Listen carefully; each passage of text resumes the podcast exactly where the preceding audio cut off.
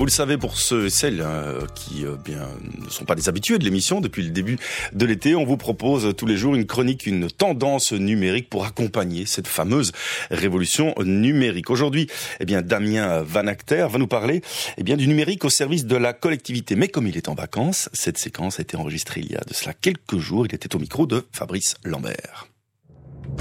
Tendance première.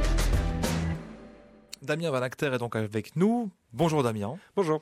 Alors le numérique aujourd'hui au service de la collectivité. Oui, tout à fait. C'est, j'avais envie de pouvoir vous parler d'une euh, plateforme qui s'appelle Open Collective.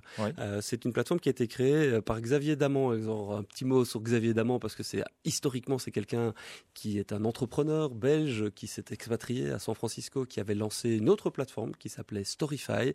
Donc c'est, quelqu'un qui a vraiment pour but et pour objectif de faciliter tout un certain nombre de, de démarches que les individus et les citoyens peuvent avoir en ligne. C'est un vrai influenceur dans la communauté euh, à la fois francophone et anglophone. Il est belge, vrai influenceur sur l'évolution du monde numérique. Euh, qu'a-t-il fait de neuf quand on parle de collectivité? Alors, il s'est associé à Pia Mancini. Et Pia Mancini, c'est euh, quelqu'un qui est, a créé Démocratie OS. C'est un logiciel libre dont le but est de donner plus de poids aux avis des citoyens. Et à eux deux, ils ont créé une nouvelle plateforme qui s'appelle Open Collective, qui permet en fait de réinventer ce qu'on appelle les ASBL, les associations sans but lucratif. Mhm. Il y en a beaucoup qui existent en Belgique. C'est la forme juridique la plus simple hein, quand des individus veulent se mettre ensemble pour voilà, rendre des services euh, sans objectif de lucre, donc de pas faire de, de, profit. Sauf que quand on dit un statut juridique, bah, généralement ça passe par beaucoup de paperasse, ça passe beaucoup euh, de, beaucoup de tracasseries administratives. rien que le mot, d'ailleurs, quand on parle de créer une ASBL, rien que le mot évoque dans notre inconscient collectif mhm. une sorte de euh, d'usine à gaz, pas facile à, gérer. Il faut un trésorier, il faut quelqu'un qui s'occupe de déposer les statuts, etc. À quoi ressemble la plateforme? Alors la plateforme, en fait, c'est très simple et c'est une vraie volonté, et c'est pour ça qu'on en parle dans un cadre de démocratie numérique, une vraie volonté de transparence. Ils se sont rendus compte que un des problèmes, on l'a vu avec le SAMU social notamment à Bruxelles, c'est euh, il y a un manque de transparence par rapport à la façon dans laquelle sont gérés ces ASBL. Mmh. Par où l'argent rentre, par où il sort, à quoi est utilisé l'argent que des citoyens peuvent déposer en données sur un compte pour un bien public quelque part, un bien collectif? Et donc ils se sont dit on va on va créer cette plateforme là pour permettre à des gens qui n'ont pas envie de se soucier de tous les problèmes administratifs de comment même faire des choses. Et donc de faire en sorte que ce soit aussi simple que de créer un groupe sur Facebook, par exemple. Et donc ils ont créé euh, cette plateforme-là où chacun peut venir avec euh, des amis, avec des autres citoyens, dire voilà, nous notre objectif c'est de pouvoir, par exemple dans le cadre de Bruxelles Together, qui est euh, un des collectifs créés sur la plateforme, dire on voudrait pouvoir mettre en place des activités sur Bruxelles et les financer par les citoyens en montrant ligne par ligne comment l'argent est rentré, donc les citoyens peuvent venir faire des dons, et aussi par où l'argent est sorti quand il faut payer, par exemple, les boissons, les tickets euh, euh, de métro ou de bus pour se déplacer. On sait que l'ASBL nécessite, j'imagine, une sorte d'enregistrement dans un cadastre officiel et public. La plateforme permet ce genre d'enregistrement officiel. Voilà, tout à fait. C'est en ça qu'ils sont euh, novateurs dans le cadre démocratique, c'est qu'ils ont vraiment envie de pouvoir faciliter ça. Et ils disent, ben voilà, nous, si vous voulez qu'on s'occupe de tout ça, on peut le faire. Ils se rémunèrent en le faisant. Ils vont prendre 10% euh, des montants qui sont déposés sur la plateforme. Mais si vous avez déjà une structure juridique qui est en place, une SBL qui existe déjà, peut aussi avoir son collectif derrière, alors ils ne prennent, ils ne prennent que 5%. Hmm. C'est, euh, grosso modo, c'est le, même montant que sur une plateforme de crowdfunding classique, comme on peut connaître déjà depuis un certain temps. Combien, Damien Van Acter, combien de collectifs pour l'instant déjà créés via cette plateforme? Alors, on tourne aux alentours de 640 collectifs qui ont déjà été créés sur la plateforme. Euh, plus de 3 millions de dollars ont déjà été euh, versés. Alors, c'est une plateforme qui est euh, hébergée aux États-Unis, mais qui évidemment s'est mise en règle pour pouvoir travailler au niveau belge, au niveau européen.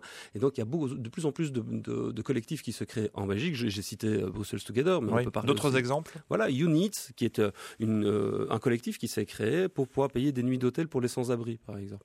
Euh, des citoyens se mettent ensemble et décident voilà, d'avoir une vraie action politique, au, beau sens du terme, hein, c'est avoir une action sur la vie de la cité. Euh, un autre collectif, c'est Code and Play, par exemple. C'est un, un, collectif qui s'est mis en place pour pouvoir me financer des formations au code informatique pour des enfants le plus tôt possible dans leur apprentissage. Oui, le vegan aussi, c'est très tendance. Tout à fait. Un collectif. Vegan, Vegan Bruxelles, qui a d'ailleurs fait un festival il n'y a pas très très longtemps, qui était entièrement financé par les dons des utilisateurs, les dons des citoyens, et où toutes les dépenses ont pu être comme ça mises en place et explicitées de manière très transparente. ils ont plus de 20 000 euros. On peut le faire de manière récurrente. Hein. On peut dire tous les mois, je veux donner 5 euros pour cette plateforme-là, et tous les mois, on reçoit un reçu, et toute la paperasserie est gérée directement par la plateforme. Les différents collectifs, sont, on peut les trouver via la plateforme générale. Est-ce que si on va sur Open Collectif, on trouve les différents projets? Tout à fait. Il y a plein de projets qui existent déjà. Il faut faire une petite recherche hein, selon le lieu euh, qui vous intéresse le plus. Aujourd'hui, on se rend compte qu'il y a beaucoup de collectifs qui ont été créés, notamment aux États-Unis, pour financer des projets open source. Ce sont des développeurs qui décident un jour de rendre public un certain nombre de constructions qu'ils ont pu faire et ils les redonnent en accès au public en disant voilà comment on a réussi à le construire. On a travaillé pour le faire, donc on se rémunère, mais vous pouvez nous aider à nous mhm. financer et nous on vous montre comment l'argent est dépensé. On connaît le principe de la coopérative, par exemple est-ce qu'on est proche de ce type de, fonctionnement? Donc là, on est vraiment dans euh, l'association sans but lucratif. Mhm. Est-ce qu'on a l'impression, Damien Van Acter, d'avoir le même, euh, la même dynamique qu'une coopérative? Il y, a, une dynamique qui, euh, qui est effectivement héritée de ces modes coopératifs-là, de co-création, de collaboration. Là où il y a une limite, c'est que Open Collective ne se définit pas comme, par exemple, une, une, association qui permettrait de payer des salaires. Ce n'est pas comme la Smart, par exemple, ou ce n'est pas comme l'ONEM, ce n'est pas euh, une entreprise qui va se charger de payer par exemple la sécurité sociale ou de payer euh, euh, des indemnités liées par exemple à des maladies. Donc ça c'est la limite mmh. aujourd'hui de ce genre de, ce genre de système-là, mais tout le reste peut effectivement être pris en charge. Il y a des, avatars, on peut être président, trésorier ou sur la plateforme? Est-ce qu'il y a des, il y a des rôles différents. Il, y a des, il y a des rôles différents. Il faut pouvoir être membre fondateur d'un collectif pour par exemple valider une dépense. Mmh. N'importe qui ne pourra pas dire donné voilà je rends un ticket de je sais pas, un ticket de tram ou de métro et je peux être remboursé. Ça doit être validé par le président, mais tout ça est public, tout ça est transparent, et donc ça permet de créer d'autres formes d'associations. Euh, en discutant avec Xavier Damon en préparant cette chronique, on se rend compte qu'il voit aussi à long terme des rôles, par exemple, liés à des partis ou à des syndicats ou à des ONG qui pourraient tout à fait dire, ben voilà, on peut utiliser aujourd'hui les outils du numérique pour faire œuvre de transparence et d'action politique avec les citoyens. Très intéressant, merci beaucoup. On va reciter, euh, Damien Van Acter, l'adresse, l'URL pour trouver cette plateforme euh, collective, collaborative, la SBL, via une plateforme numérique. Mhm. C'est opencollective.com. Opencollective.com, Xavier Damant, qui est donc derrière, c'est un Belge, derrière cette initiative. Merci beaucoup, Damien. On vous retrouve chaque semaine dans Tendance Première. Le lien, souvent, que vous mettez en avant entre numérique et démocratie et transparence. Merci à vous.